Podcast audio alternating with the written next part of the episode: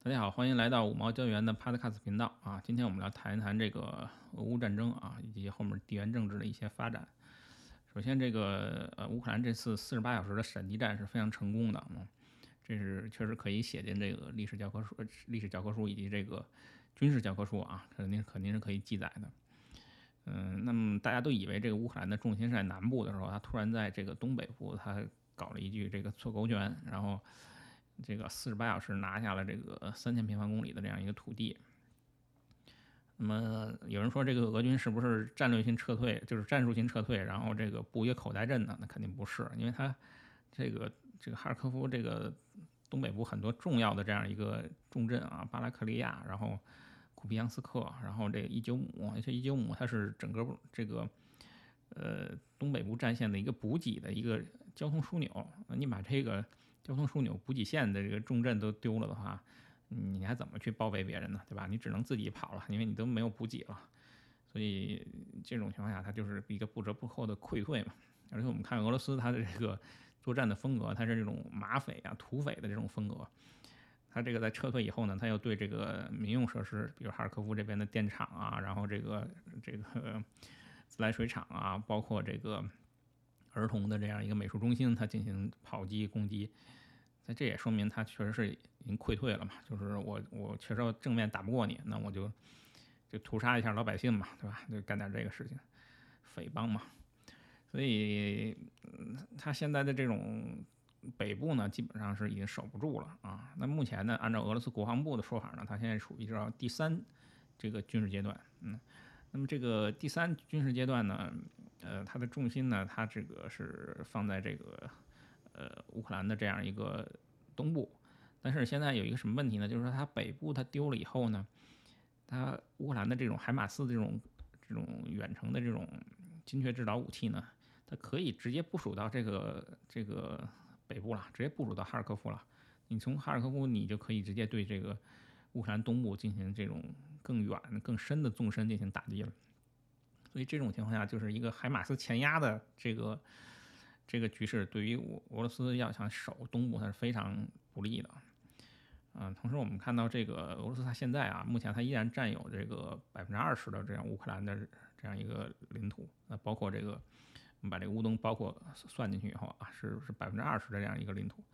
它现在，但是它现在的兵力和它的现在给养啊，和它现在武器装备呢，它都不足以去这个实现这百分之二十领土的这样一个有效占领。啊，也就是说，他的现在的这个是顾头顾不了尾，他顾得了这个乌东和这个南部，他就顾不了这个北部的这个哈尔科夫啊。那这是现在俄俄军的这样一个状态。所以我们要看他现在这个第三阶段这个事事实上失败以后，他会不会他就再来一次这种自欺欺人的这样一啊？我们进入第四第四阶段，他第四阶段他会做什么事情？他是继续的这种收缩吗？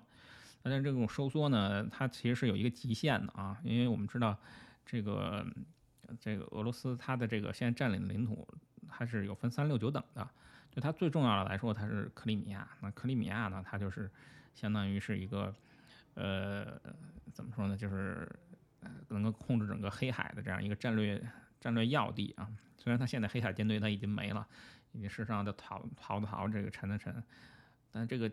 战略位置，这个战略重要性是无法否认的。所以，如果我们以这个中日战争的时候，这个这个日本的这样一个侵略的这样的一个，嗯，当时历史来做比较的话呢，那这个克里米亚，然后其实就相当于类似于这种台湾、朝鲜的这样一个重要性。那对于日本来说是绝对不能丢的啊！这个这个地方如果丢了的话，就可以直接威胁掉这个日本本土啊，尤其是朝鲜，它距离日本那个对马海峡那就很近的啊。这个，呃，所以我们看到这个，嗯，现在这个俄罗斯它的这种一再的这种退啊，退到后面的话，呃，你最终它还会面临一个什么样的一个取舍呢？你到底是南线的这种，你要去保这个赫尔松和这个呃克里米亚啊？因为你赫尔松丢的话，你克里米亚就直接受到威胁嘛。到底是要保这个克里米亚，还是要保这个乌东这两个这种伪政权啊？这乌东它其实就相当于是中日战争时期的这个伪满洲国，它也是确实乌东对俄罗斯也是很重要的，它也是想打算长期经营这个地方的。我们看当年中日战争的时候，那日本直接就几十万几十万往这个满洲国移民呐，他就是把这个地方当成自己领土，他要长期长期经营、长期占领的。而且当时日本最最精锐，太平洋战争之前啊，最精锐的部队是日本的关东军嘛，他把最精锐的部队都都布置到这个乌东。那现在这个就是，嗯，那你如果是朝鲜半岛和这个台湾，然后和这个 伪满洲国要去进行一个取舍的时候，那这个时候对于普京来说就是很难的这样一个难题了啊。呃，那相对来说肯定还是克里米亚重要，但是你乌东的这样一溃退呢，它会不会也是这种一泻千里呢？这个这个也是要也也也也是一种可能性啊。所以我们说俄罗斯呢，它的这种作作战的风格呢，它就是打胜仗的时候它势如破竹啊，这个就是匪帮嘛。但是它这个打败仗、逆风仗的时候啊，它就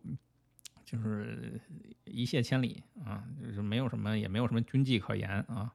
而且确实，他是在别人的领土上作战嘛，啊，你不像当年这个这个二战卫国战争的时候，那你所有的俄罗斯人都知道是自己是为了这个保卫家园去作战，对吧？你现在你在这个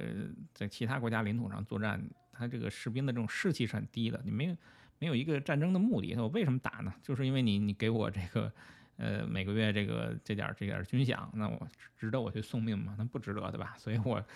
我这个能糊弄就糊弄一下嘛，对不对？所以在这种情况下呢，他如果这种出现这种乌东和这种克里米亚，他必须二选一的情况下的情时候呢，那么五毛教员认为这有可能就会威胁到普京他在国内的这样一个统治啊，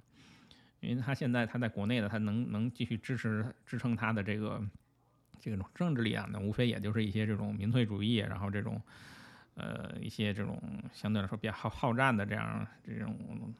这种大斯拉夫主义的这种俄罗斯的这些人嘛。呃，可能也是这中老年偏多，年轻人呢，其实嗯，有一部分可能也是比较怎么说呢，比较比较愤青的嘛。但是也有一部分年轻人他是不喜欢打仗的，呃，尤其是你要真抓壮丁，你都是抓年轻人啊，是吧？这很多你看，为什么好多中老年人他支持打仗呢？因为真真的抓壮丁的时候，不是他上阵啊，对吧？他不用被抓去这个前线送命，他都是小孩儿被抓去送命的。所以年轻人有一部分人他是反战的。那么这种情况下呢，呃，如果一旦面临说这个乌东和这个克里米亚二选一的时候啊，这个对普京的这个政权，它是确实是个威胁，确实是一个实际的威胁。那其实从现实角度来看呢，就是说普京在这个时候他选择下台，其实对大家都好，对吧？这个这个欧洲他也想停战了，是吧？美国呢，其实就说把这个普京弄下去，对吧？他在国内政治上，这个民主党他也是有个交代。